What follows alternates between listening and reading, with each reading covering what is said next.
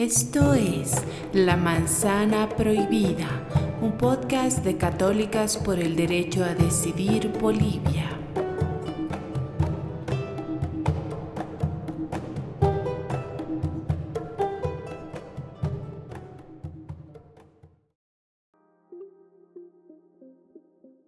Bienvenidas y bienvenidos. Iniciamos La Manzana Prohibida con el quinto y último episodio de esta segunda temporada. Hoy hablaremos sobre la libertad de conciencia y la libertad religiosa. Iniciamos con el segmento de consulta a líderes y lideresas de organizaciones juveniles. En esta oportunidad contaremos con la presencia de dos jóvenes con amplia trayectoria en el movimiento juvenil en Bolivia. Empecemos. Nos gustaría que se presenten y nos digan, ¿qué entienden ustedes por libertad religiosa? ¿Qué tal? Yo soy Gabriela Cuba, tengo 32 años, pertenezco al colectivo de Pan y Rosas. Y bueno, con respecto a la pregunta, ¿qué entiendes por libertad religiosa?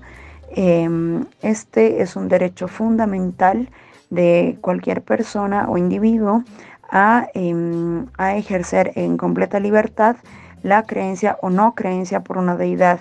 Eh, y al mismo tiempo no de ejercer el culto a una religión eh, sin que esto implique eh, ser discriminado, oprimido o cuestionado por el conjunto de la sociedad.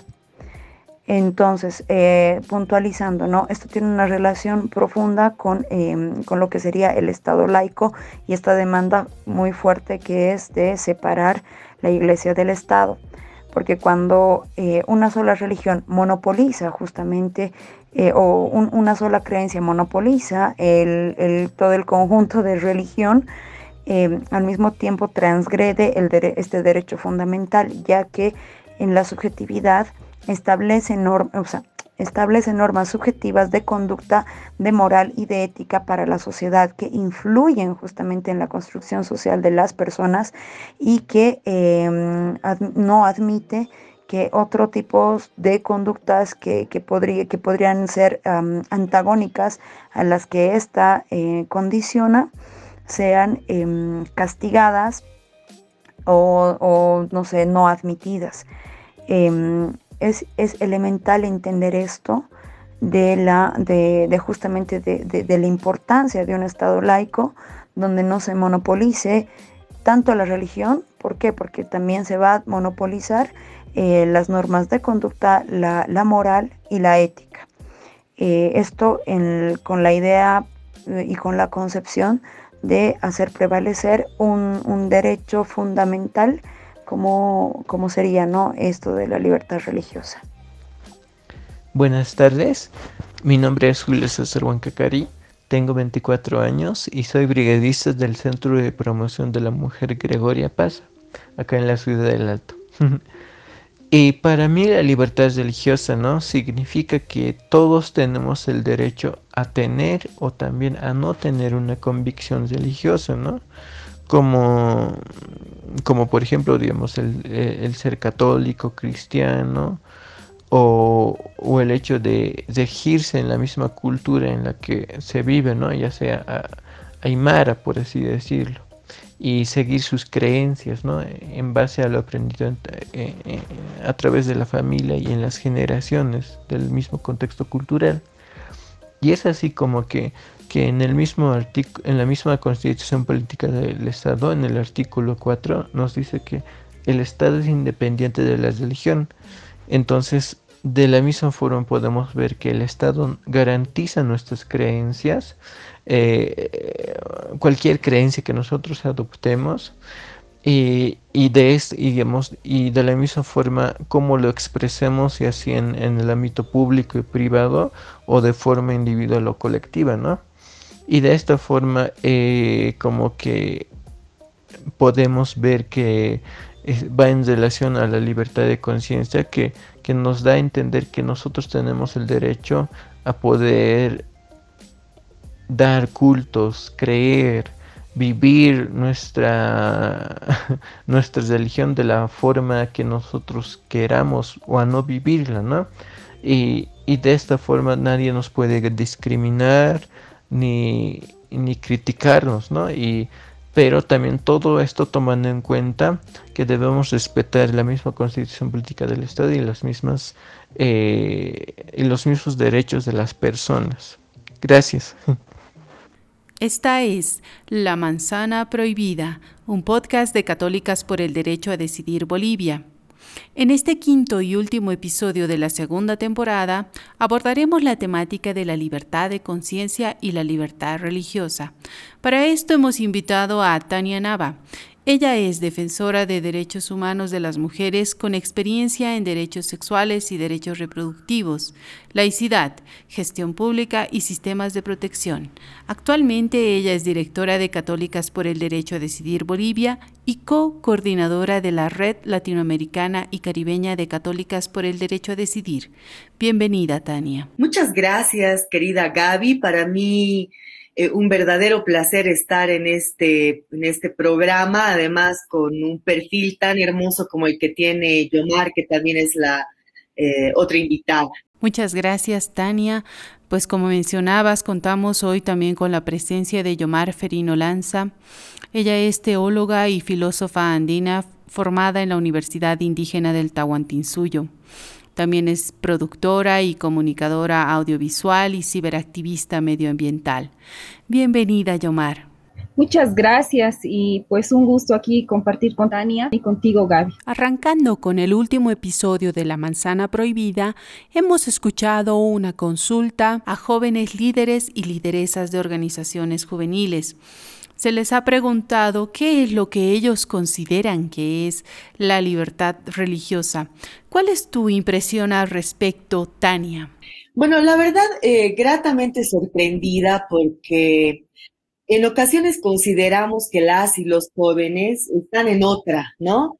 Y que, eh, digamos, puedan tener opiniones sobre temas que son técnicos, porque lastimosamente todavía eh, los temas que estamos tocando dentro de esta eh, temporada, digamos, del podcast, como son los relativos a la libertad de conciencia, libertad de religión, laicidad todavía son pues temas técnicos, ¿no? Pero escucharles con mucha solvencia, hablar acerca de lo que significa la libertad de conciencia y su relación con la libertad de religión y la laicidad me sorprende, me encanta y creo que si hoy por hoy cualquier persona, hombre, mujer, eh, digamos, está en un proceso de fortalecimiento de liderazgos, tiene que contemplar como un eje central eh, los derechos humanos, la laicidad y por ende también las libertades fundamentales. Me encanta haberles escuchado, la verdad. Gracias, Tania. ¿Y qué piensas al respecto, Yomar? Eh, pues sí, de, igual forma me encanta escuchar eh, que se conoce los derechos y qué es lo que significa, ¿no? Yo siempre estoy acuñando el término del sociólogo Aníbal Quijano porque soy filósofa también como proyectando hacia una sociedad sentipensante en la que los jóvenes aprendan a regirse bajo su nivel de conciencia y ética eh, moral individual. Muchas gracias, Yomar. Pues ahora quiero plantearles la consulta. Eh, ¿La libertad de conciencia y la libertad religiosa son lo mismo? ¿O cómo se relacionan entre sí? Adelante, Tania. Bueno, es uno de los debates eh, actuales, ¿no? Contemporáneos, digamos, el que hace referencia justamente a, un paraguas súper amplio de las libertades en realidad, ¿no? Libertades fundamentales, libertades que están, por supuesto, eh, en la mayor cantidad de legislación de los diferentes países, no, no está alejado lo que sucede en la constitución boliviana y eh, tiene mucho que ver. Para mí la libertad de conciencia es como que el paraguas del resto de las libertades, ¿no? ¿Por qué? Porque además de que es considerada en, eh, dentro, digamos, del catálogo de los derechos civiles y políticos, o sea, vale decir dentro del catálogo de los derechos humanos, históricamente fue, estuvo vinculada, aunque no es lo mismo que la libertad de religión, por ejemplo, o que la libertad de culto y no culto. Hoy en día las legislaciones contemporáneas incluso reconocen este derecho del no culto como una cuestión separada de, la libertad de culto o de la libertad de opinión, de la libertad de prensa. De prensa.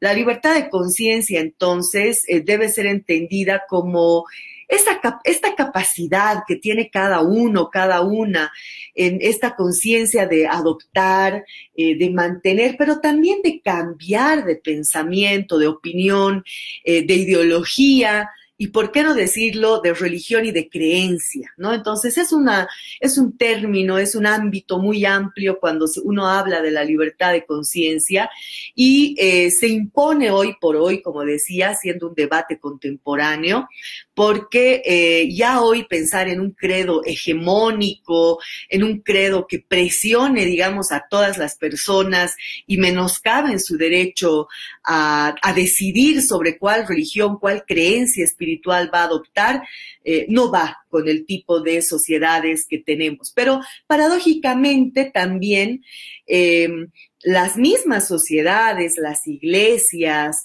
eh, el orden político, eh, en muchos casos son pues los, los, como que los candados, los sistemas que oprimen esta libertad de conciencia, más cuando se trata de la toma de decisiones, eh, por ejemplo, de la sexualidad y de la reproducción, basada en una libertad de conciencia que tenemos mm, por encima de todo las mujeres. Claro que sí, Tania, y como tú mencionabas, pues la libertad religiosa es una más de las libertades que se adscriben dentro de la libertad de conciencia, ¿no? Y este derecho fundamental y humano para decidir si profesar o no una religión, eh, si adscribirse o no a un determinado culto, o finalmente no culto, ¿no? Últimamente y pues esta ha sido también una lucha constante para que para el reconocimiento de la libertad religiosa como un derecho humano. Pues a lo largo de la historia se ha ido construyendo una hegemonía religiosa que considera a las religiones mayoritarias con supremacía sobre otras religiones, religiosidades y espiritualidades. En este sentido, Tania, ¿Tú consideras que existe persecución hacia las religiosidades y espiritualidades no hegemónicas? Sí, por supuesto que sí, existe persecución. Históricamente sabemos, ¿no? Que, eh, por ejemplo, eh, en la Edad Media, el hecho de, de, la cacería de brujas, la quema de estas mujeres que por supuesto expresaban ¿no? esta libertad de conciencia, manifestaban su forma de pensar, eh, diferente, digamos, a lo que estaba establecido en ese momento dentro de un poder eh, de, la, jerarquía católica que era tremendamente fundamentalista y religiosa, eh, ha sido, digamos, un momento en el que hoy por hoy se ha podido cambiar este tipo de, de, persecución, pero se lo vive justo cuando las mujeres manifiestan esta posibilidad del derecho a decidir, esta posibilidad de pensar diferente de mujeres y hombres, pero también hay que saber diferenciar que una cosa es, digamos, ¿no? la iglesia, el pueblo católico, de lo que es la jerarquía católica. Yo creo que ahí se marca una diferencia, porque en el cotidiano eh, la persecución sí es realizada por quienes detentan este poder, digamos, por quienes constituyen, paralelo al patriarcado, este otro sistema que es el sistema quiriarcal, el quiriarcado, que es este sistema justamente de eh, llevado adelante, ¿no? Por la jerarquía eh, me voy a referir a la católica, pero también puede existir otro tipo de jerarquías eclesiales, otro tipo de eh, constituciones, de estructuras que están marcadas por las diferentes religiones y que son las que oprimen sobre todo la conciencia y la toma de decisiones de las personas. Entonces, la persecución se la realiza todavía a partir de la culpa y del pecado que generan discursos que, por supuesto, son contrarios a las libertades, ¿no? Que son discursos que tratan de menoscabar esta toma de decisiones. En la red de católicas por el derecho a decidir, eh, por ejemplo, Católicas Colombia ha acuñado una frase que a mí me gusta mucho que dice, en mi voz confío, ¿no? Y hace un llamado a esta voz de la libertad de conciencia, que es la que nos tiene que permitir eh, acciones liberadoras en el marco íntegro, integral de los derechos y de las libertades que tenemos todas las personas y sobre todo las mujeres, ¿no? Pero de que hay persecución, lastimosamente, hay persecución. Y sabes, Gaby, esto duele cuando vemos políticas públicas que son súper restrictivas y vulneradoras de los derechos humanos de las mujeres, que se puede considerar como una nueva forma también, no solo de persecución, sino de vulneración a los derechos humanos en general. Definitivamente, Tania, y a lo largo de los capítulos de esta segunda temporada del podcast La manzana prohibida, hemos podido hacer una relación entre la libertad de conciencia y el derecho a decidir maternar o no, el uso de los métodos anticonceptivos, la eutanasia y la vida sexual y reproductiva. Y pues en cada uno de estos diálogos hemos podido denotar una gran afrenta desde el Estado hacia otorgar las libertades, en especial a las mujeres, ¿no? Y te formulo la misma pregunta, Yomar. ¿Tú crees que existe una persecución desde las religiones hegemónicas hacia las espiritualidades y religiosidades que escapan de esta hegemonía? Sí, existe, existe. Eh, y actualmente con más fuerza que antes, ¿no? Por ejemplo, en en las comunidades muchos abuelitos eh, se vuelven catecistas o cristianos y, entonces empiezan a, como satanizar las fiestas eh, astronómicas eh, que los, los, pueblos ancestrales de los abuelos se regían ¿no? bajo estos preceptos de como eran sociedad agricultora, entonces se regían bajo el calendario agrícola astronómico y hacían sus prácticas eh, rituales, pero de danza, ¿no? Entonces hay persecución todavía ante estos actos, sin ir muy antes, hasta 20 años, por ejemplo, prácticamente se, eh, las loctas, las huartas, que es un aini con la madre tierra, se realizaban en, clandestinidad, ¿no? Porque uno mismo, por la misma sociedad, era catalogado de, de brujo, de laica, y, y pues eh, a veces la sociedad es la misma que quiere, quiere imponerse, ¿no? Sobre otro tipo de ideologías, pero eh, también, Gaby, tomar en cuenta que obligar a que el servicio militar no debiera ser obligatorio en un Estado laico, ¿no? Eh, por ejemplo, igual em, en el kinder eh, exigir que los niños tengan una vacuna o hasta hace poco que los padres sean casados y los hijos sean legítimos, eh, o aspectos como el, bautizo, ¿no? Eh, yo creo que ni siquiera los mismos padres a veces eh, respetan la libertad de elección de los niños, porque desde que se les impone el nombre de un santo o de alguna religión, ya estamos como coartando la libertad de decisión de, de, ese individuo, ¿no? Y yo creo que en todo, en, sí, en el sistema, hasta en el ámbito académico, siempre vamos a tener un determinado adoctrinamiento porque también te dicen qué libros vas a leer eh, para defender tu tesis. Tú tienes que tomar ciertos autores, no puedes mencionar otros. Entonces, sí estamos en un sistema completamente de adoctrinamiento, ¿no? Y si bien conocemos las leyes, yo creo que sirven para intentar que se respeten nuestros derechos humanos fundamentales, pero todo el tiempo, desde la televisión, eh, los libros, los cuentos, las películas, todo ese adoctrinamiento y, para ser servicial ante un sistema capitalista, ¿no? Ante, ante un sistema mundo y yo como promuevo la filosofía indianista, digamos que es más de la libertad, de la del individuo y de una convivencia en el Ayu con, ¿no? con un sistema de, autogobierno en sí, a partir de, de, una sociedad que se organiza y deciden sentar unas eh, bases fundamentales en cuanto a valores, ¿no? Y que, y que se va rigiendo y que a veces también se, si el individuo quiere escapar de estos valores, también se, se impone o se le expulsa del pueblo, ¿no? Todavía hay estas prácticas que aún eh, persisten, como se veía en la película de Jorge Sanginés, ¿no? La nación clandestina. Y el individuo se, se rige bajo los valores de la comunidad, pero ahora yo como filósofa también puedo cuestionar si la comunidad mata al individuo, porque en realidad los grandes pensadores, filósofos, revolucionarios eh, siempre han estado adelantados a su tiempo, ¿no? Unos 30, 50 o 100 años adelante hasta que la sociedad pueda comprender básicamente lo que algunos filósofos proponen, ¿no? En determinados tiempos.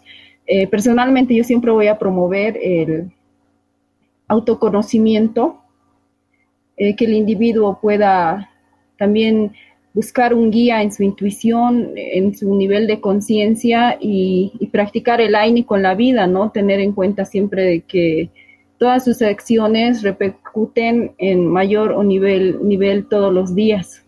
Entonces, eh, por eso, no sé, la libertad es algo relativo también, siendo parte de un sistema mundo, que es un monstruo, ¿no? Que te bombardea con información todo el día y todo el tiempo. Qué interesante lo que nos compartes, Yomar. Y pues siguiendo por esta misma línea, ¿cuáles consideran que son los desafíos para el ejercicio pleno de la libertad de conciencia ligada a la libertad religiosa en tanto ambos son derechos humanos fundamentales? Tania, adelante. Yo creo que hay varios desafíos, ¿no? Eh, primero, eh, avanzar en una construcción colectiva de eh, la laicidad. La laicidad está reconocida en la Constitución en el artículo 4, pero eh, como bien decía Yomar, una ley en sí misma, sea cual fuera, no surte ningún efecto si no se cumple, ¿no? Entonces podemos jactarnos en Bolivia de tener un ordenamiento jurídico progre, pero definitivamente si esto no se lleva, digamos, a la práctica y no se respeta, no sirve de nada. Y uno de los desafíos es justamente construir un Estado laico, avanzar en esta construcción de lo que es un Estado laico, eh, en lo que es el principio de laicidad, que por cierto es uno de los principios también, uno de los cimientos de la libertad de conciencia. Y otra es entender, yo creo, eh, y este es un reto colectivo, que la única, que la persona es la única titular del derecho a la libertad de conciencia, ¿no? Entonces, cuando una comunidad, cuando una iglesia, cualquier colectividad pone obstáculos innecesarios y genera discursos de culpa, de sanción social, eh, hacia la persona por ejercer su libertad de conciencia, pues está quitándole dignidad. Si no lo entendemos así, no vamos a deconstruir, digamos, ni el, imaginario eh, individual y colectivo, pero tampoco, digamos, eh, vamos a avanzar en un respeto hacia la persona dentro de la individualidad que en sí misma significa. Y para el caso de las mujeres, yo creo que un mega reto es saber eh, entender, digamos, esta relación eh, primaria que existe entre la sexualidad y la reproducción y la libertad religiosa, ¿no? Eh, así como, digamos, toda persona debe sentirse libre para practicar su religión, su creencia religiosa, también debemos entender eh, que las mujeres sobre todo, pero también los hombres, toda, toda la, toda, todo el conjunto de la población debe ser libre al momento de decidir sobre su propio cuerpo, sobre sus decisiones, sobre la forma en que va a encaminar su vida, su plan de vida en realidad. Y aquí, si el Estado está obstruyendo esa libertad, significa que el Estado es tan vulnerador como, digamos, todas aquellas personas que delinquen frente a la obstrucción misma de lo que es la libertad de conciencia.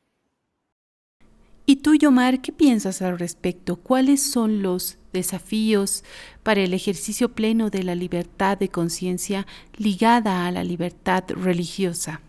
Bueno, como te decía anteriormente, ¿no? Eh, por ejemplo, dejar que el, servicio militar sea obligatorio, porque así ninguna persona que esté en pro de paz, pro paz, pro vida, eh, puede asumir cargos, ¿no? Porque en la Constitución dice que debe portar su libreta de servicio militar, entonces te ponen eh, trabas desde ahí, condicionamientos, ¿no? Y no hay una separación real entre, entre lo que se dice, ¿no? Que no estamos, somos un Estado laico en sí, porque en, los colegios las profesoras eh, siguen con esa mentalidad en la que se han educado en el siglo pasado, ¿no? Imponiendo a los niños desde pequeñitos a, eh, a leer textos, a, repetir eh, cuestiones filosóficas que han representado otro tiempo, espacio, ¿no? En vez de promover eh, la investigación científica o, o, lo que necesita una sociedad al final para, para avanzar. No estoy diciendo que se deba dejar los valores de un lado, pero también los valores pueden, pueden ir ir solos, porque son valores de la vida. Por ejemplo, el AINI, la reciprocidad, son valores que yo puedo practicar todos los días de la vida, en cualquier momento, ¿no? Em, cuestiones tan simples y que creo que no, que no, no se aplican y realmente no, estamos ligados sí o sí a, una religión, creo, porque creo que también es la naturaleza del ser humano, ¿no? Eh, desde pequeño se cuestiona qué es la vida, quién es Dios, qué es el amor, qué es la muerte, entonces vivimos toda la vida atormentados en, esas simples preguntas y al final, eh, ¿por qué hay tantos feminicidios, hay tantos suicidios? Porque a veces no nos encontramos a nosotros mismos, pensamos que quien nos va a salvar está allá afuera, es, es la religión o es un pastor o, es un guía espiritual, pero también tomar en cuenta que la libertad hace que nosotros mismos podamos indagar, hacer introspección y, y, realmente identificar cuál es el sentido de la vida según a, lo que nos dicta nuestra conciencia, determinando los valores, ¿no? A partir de los sentimientos también, cómo determinada acción puede hacer sentir a un ser humano, ¿no? Si, si tú no te sientes bien haciendo una mala acción, obviamente no es bueno. Entonces, eh, creo que vale parte de principios bien individuales, los cuales no estamos eh, tomando en cuenta porque creo que estamos acostumbrados a siempre buscar a un jerarca, a un líder, y eso es lo que representa ¿no? un sistema patriarcal, que solamente lo queremos eh, replicar y lo hacemos inconscientemente porque así nos, hemos, nos han adoctrinado a lo largo de la historia. Entonces eh, es un poco complicado también la separación o, ver si, si, existe realmente la libertad.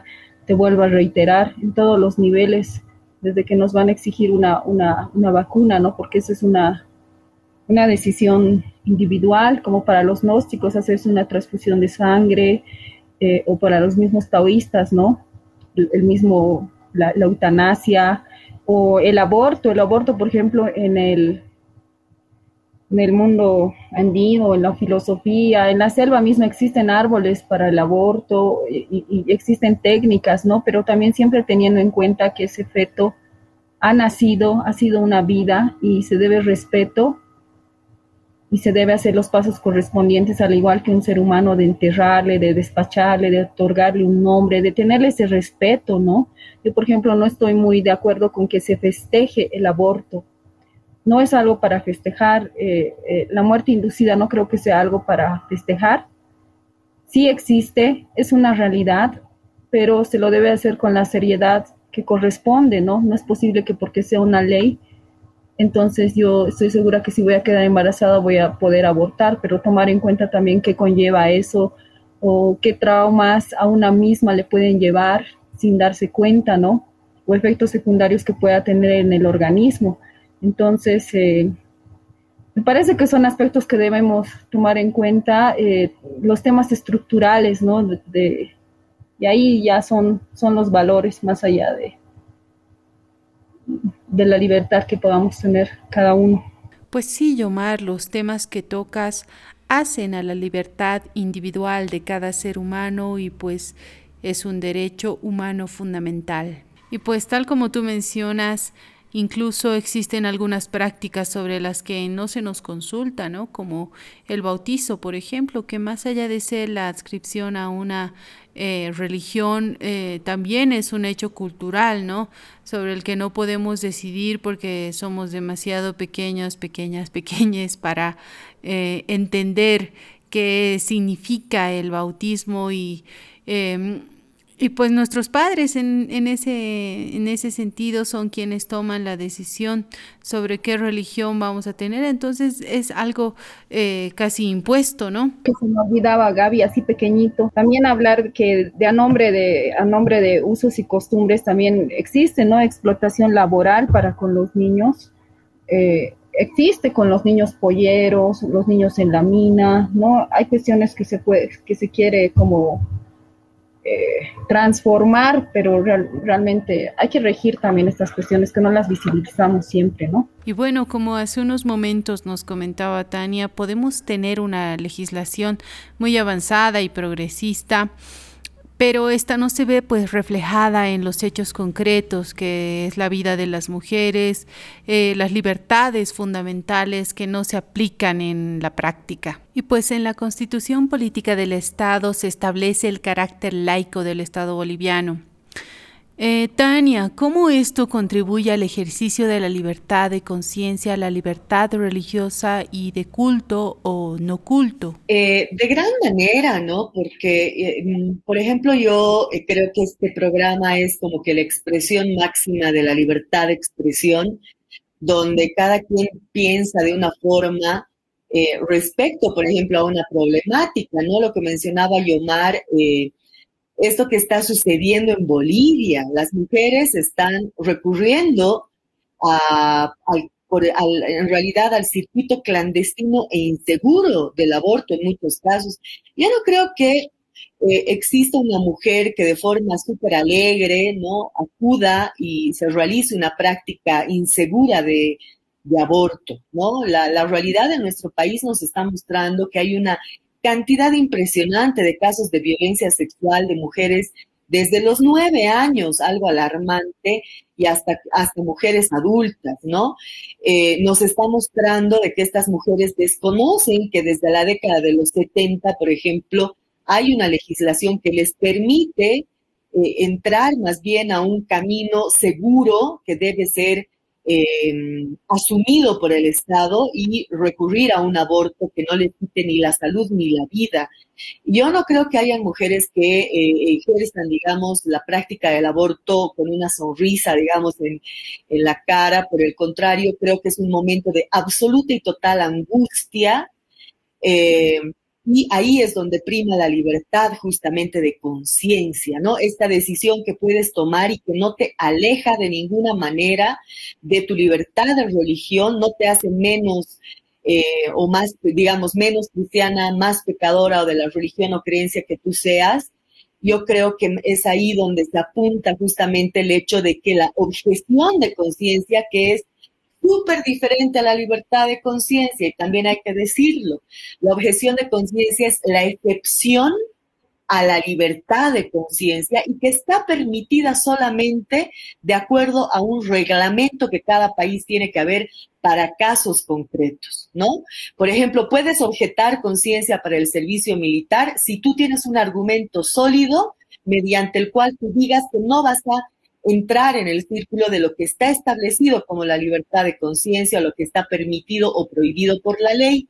Lo mismo en el caso de cuando un personal de, de salud, digamos, dice, no, yo no voy a realizar una interrupción legal del embarazo porque estoy contrario, pienso diferente por mi religión. En ese caso, ya pues tuvo que haber presentado, de acuerdo a lo que dice la ley, su eh, objeción, el motivo, su argumento para ser objetor de conciencia con anterioridad, ¿no? Cuando la mujer está pidiendo, digamos, en el centro de salud que se proceda con la interrupción legal de su embarazo y ahí el centro tiene que realizarlo en 24 horas, ¿no? Entonces, creo que también son elementos súper importantes y ahí la laicidad es clave, ¿no?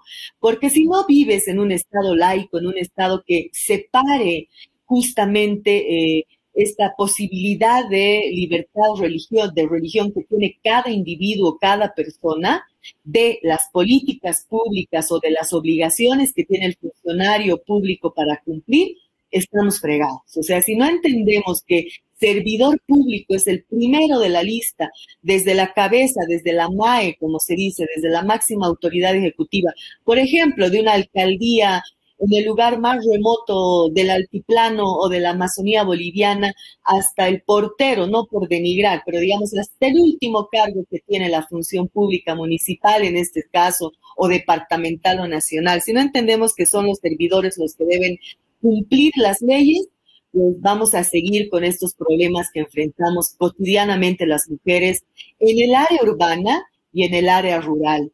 ¿No? Yo creo que es ahí donde hay que hacer una diferenciación clara. La laicidad tiene que permitir que todos los derechos se cumplan, que eh, no entren en, una, en un falso debate, digamos, las, eh, la libertad de religión, la libertad de conciencia, la libertad de expresión y de pensamiento, de culto y de no culto, con lo que en realidad es, eh, qué sé yo, ¿no? El ejercicio mismo de, del servidor público, de lo que tiene que estar en la política pública. Y para terminar, un ejemplo que se ha dado en Bolivia, ¿no? Y que nos ha generado un sinfín de inconvenientes seguramente. Eh, eh, hace muchos años el Ministerio de Salud repartió, erradamente también, ¿no? Pero bueno, repartió en la época del carnaval preservativos y eh, llegó al departamento de Chuquisaca, en ese momento el prefecto, eh, no habían gobernadores todavía, decidió que no los iba a repartir porque su religión le impedía hacerlo. Entonces, ubicate en Chuquisaca, un, un, departamento, sobre todo en Sucre, donde hay una gran cantidad de estudiantes jóvenes, ¿no?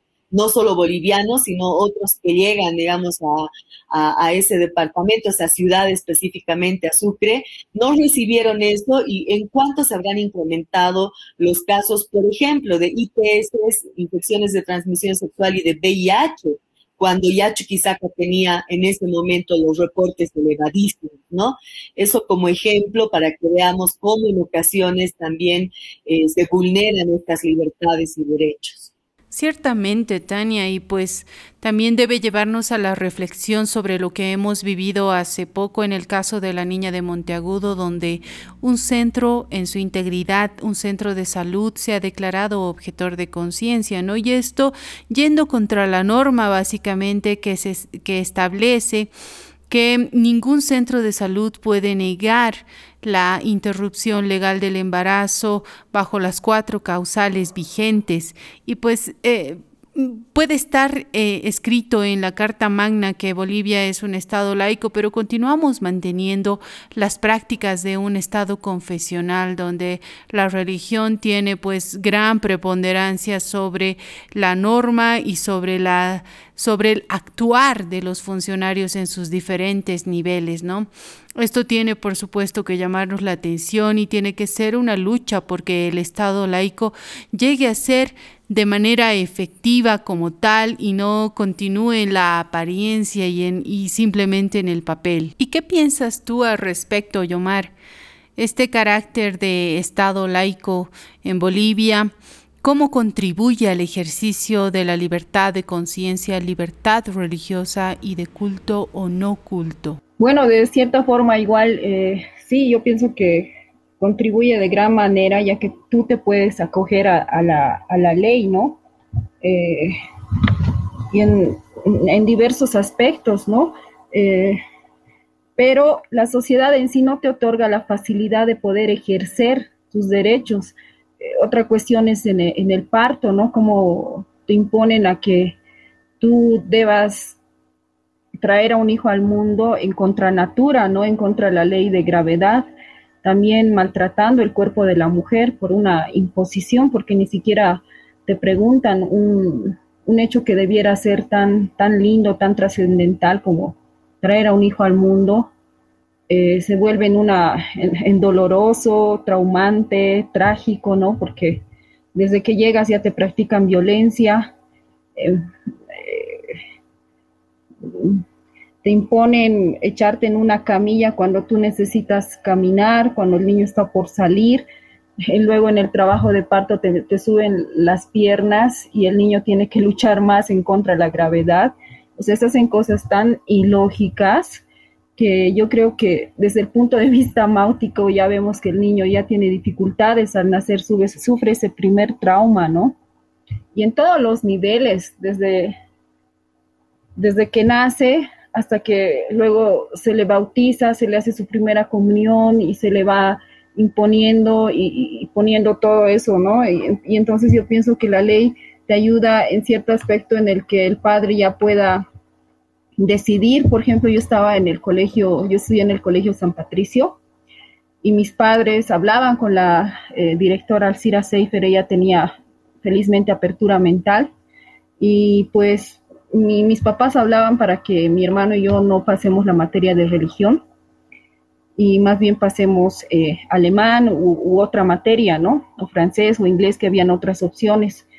Y la directora aceptaba y eso era antes que esto sea, Bolivia sea un estado laico, porque en realidad igual tenías que buscar colegios particulares para que no te impongan que tengas o la vacuna o eh, certificado de bautizo, ¿no? A ese nivel se, imponía y más bien cuando ahora que existen leyes tú puedes eh, demandar o denunciar al colegio, ¿no? Y bueno, pues hay las opciones también de colegios privados que, que sí practican la religión y eso es a libre elección pero sí aporta bastante. Eh, pero en realidad es, esperar a que los medios de comunicación y en sí el sistema educativo pueda promover estos derechos que poco y nada se, se conocen, ¿no? Porque al final el niño es el más violentado desde que nace, desde que nace. Y yo, yo ahora justamente estoy eh, promoviendo ¿no? esto, mi, mi escuelita Chimpuhuahua, que quiero educar a estos niños y promover el autoconocimiento, eh, la intuición, los sueños, eh, que el individuo empiece a actuar a partir de sí mismo, autogobernarse, no siempre esperar a, lo que el gobierno te dé o diga, ¿no? Sino creo que desde una célula podemos eh, cambiar el sistema mundo, ¿no? Entonces hay diferentes niveles, pero la ley acompaña mucho a estas, estas personas eh, que quieran promover ¿no? Otro, otro, otras formas de educación, otras formas de, de entender la vida, porque reitero, hay que cambiar las estructuras. Pues este podcast se ha planteado en su segunda temporada como un espacio de diálogo y reflexión sobre una temática que es muy poco abordada en nuestro medio y que socialmente se debe instalar el diálogo y la reflexión algo que es fundamental para cada una, cada uno, cada uno como ser humano, que es la libertad de conciencia. Espero que este ciclo haya cumplido su cometido y que se haya eh, generado el diálogo y la reflexión. Les agradezco su presencia, Tania, Yomar, y pues eh, las invito a realizar unos apuntes finales ya en el cierre de este quinto episodio del podcast La manzana prohibida. Adelante, Tania. Realmente me reafirmo en lo, en lo dicho al inicio. Ha sido un verdadero gusto escuchar la, a Yomar. Yo creo que hay mucho, muchísimo que aprender de ella para justamente también ajustarnos, ¿no? Y no solamente decir que estamos orgullosas de ser del Estado Plurinacional de Bolivia, pero hasta ahí, digamos, sino más bien entrar, conocer, profundizar en todos estos cambios que realmente como defensoras de derechos humanos necesitamos para eh, poder llegar también ¿no? con otra mirada y de forma mucho más acertada, sobre todo a, diferentes comunidades. Yo creo que esta necesidad de, fortalecer el principio de laicidad, de cuidar y de proteger la libertad de conciencia nos tiene que permitir, podría ser un buen camino como para lograrlo. Em, avancemos juntas, yo creo que aquí es la diferencia, la diversidad de opinión, de mirada, eh, la que nos va a contribuir y va a lograr que realmente las mujeres, más allá del discurso, en la práctica, tengamos mejores, mejores días, ¿no? En, esta eh, idea de lo que es el Estado plurinacional de Bolivia. Bueno, pues sí, eh, igual de, de igual forma, gracias Gaby, un gusto, Tania y tomar en cuenta ¿no? que vivimos en una sociedad matriarcal que tanto hombres como mujeres somos víctimas de, un sistema mundo del cual nos debemos liberar, pero juntos, juntos, de todos los traumas que, acarreamos, ¿no? Porque al final hemos sufrido tantos cambios y cada generación ha tenido sus golpes, ¿no? Eh, cada, cada generación, entonces nosotros somos los nietos de la dictadura y hemos crecido eh, en un sistema y, con unos eh, valores que se mantienen, pero también cuestionamientos que han tenido nuestros padres y estamos también arrastrando eso. Y pues un gusto, un gusto hablar de estos temas, hay tanto por hablar y, y, pues me, encanta y nada más recordar que en Coyasuyo somos un sistema matriarcal, los hombres, los hijos siguen viviendo con mamá a veces hasta los 30 años y solamente hay que hay que, hay que revisar eh, mucho de qué se nos ha impuesto, qué se nos impone en la televisión, hasta cuánto nos dejamos imponer. Y creo que también hay la esperanza en la que somos una sociedad medio anarquista. Y pues un saludo Gaby, muchas gracias. Les agradezco profundamente a ambas y pues la generosidad de compartir este momento de reflexión y sus ideas acerca de la libertad de conciencia y la libertad religiosa y de culto. Esta ha sido La Manzana Prohibida, un podcast de Católicas por el Derecho a Decidir Bolivia. Y para darle punto final a este último episodio de la segunda temporada, escucharemos un breve relato sobre la cacería de las brujas. Muchas gracias. Breve historia sobre la casa de brujas por Regina Gómez. De pequeña solía disfrazarme de bruja. Me gustaba esa esencia malévola y misteriosa que caracteriza a esos personajes. En la cultura popular, las brujas generalmente son las villanas que le hacen la vida imposible a las princesas de los cuentos de hadas. Son quienes buscan arrebatarles algo que, según, les falta, ya sea belleza o un príncipe sin embargo, hay toda una historia detrás de esas representaciones de brujas y de lo que significan dentro de esa lógica de desear algo de una mujer perfecta. La historia de las brujas en realidad no tiene tanto que ver con señoras con verrugas o nariz gigante, mucho menos con escobas y sombreros negros de punta. Para entenderlo basta regresar unos años en la historia, específicamente a la Casa de Brujas, un proceso de persecución y asesinato del cual se habla muy poco. ¿Y quiénes eran las brujas? A diferencia de la idea que tenemos sobre las brujas, las mujeres señaladas como tal generalmente eran las que solían conocer muy bien sus cuerpos las brujas eran parteras, curanderas, mujeres que evitaban la maternidad, mujeres que practicaban la sexualidad fuera de los vínculos del matrimonio y la procreación, así como prostitutas. Las brujas también eran mujeres rebeldes, que contestaban, que discutían, insultaban y luchaban. Mujeres que decidían no casarse, que dedicaban su tiempo a otras cuestiones, incluidas las relaciones con lo medicinal, científico y literario. Todo escondidas y por eso eran señaladas porque no respondían al ideal de mujer de ese momento. Tenían mala reputación, lo cual sirvió para ser enjuiciadas públicamente. ¿Y qué fue la Casa de las Brujas? La Casa de Brujas sucedió entre los siglos 15 y 18 en Europa. Durante este proceso cientos de miles de mujeres fueron masacradas y sometidas a torturas por el simple hecho de ser diferentes. Académicas feministas como Silvia Federici hablan de la casa de brujas como una guerra contra las mujeres. Fue intento coordinado de degradarlas, demonizarlas y destruir su poder social. La Iglesia y el Estado desencadenaron persecuciones contra las mujeres señaladas como brujas, quienes, tras un juicio, solían ser quemadas, torturadas y colgadas. En las iglesias se colocaban urnas para que las personas se acercaran a señalar a las mujeres brujas de forma anónima, lo que generó una psicosis colectiva. La caza de brujas llegó también a Estados Unidos a finales del siglo XVII, en específico a Salem, Massachusetts, donde más de 200 personas, sobre todo mujeres, fueron acusadas de brujería. Se dice que la cacería de brujas en Salem comenzó después de que dos niñas sufrieran convulsiones y espasmos, lo cual hizo creer que podían estar poseídas por algún espíritu maligno.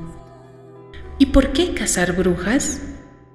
La caza de brujas fue fundamental para consolidar y reconstruir el patriarcado, un sistema en el que los cuerpos de las mujeres, su trabajo y su poder sexual y reproductivo son colocados bajo el control del Estado. Aumentó las divisiones entre sexos porque inculcó a los hombres el miedo a que las mujeres tengan poder sobre ellas mismas y sus cuerpos. Pero no solo eso, sino que a partir de la casa de brujas es que se forjaron muchos de los modelos de feminidad de la actualidad. Por ello la insistencia en los cuentos de hadas de que las brujas siempre quieren algo de la princesa, principalmente su belleza, la cual es totalmente construida desde esos márgenes y representa un modelo de mujer sumisa. Vuelta al origen.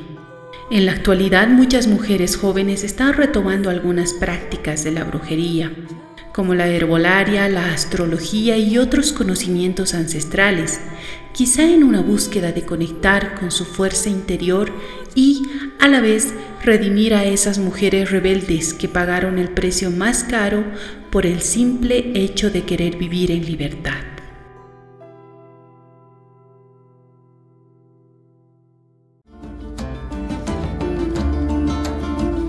Este episodio ha sido realizado en el marco del proyecto Iniciativa de Fortalecimiento Institucional e Incidencia de la Red Latinoamericana y del Caribe de Católicas por el Derecho a Decidir.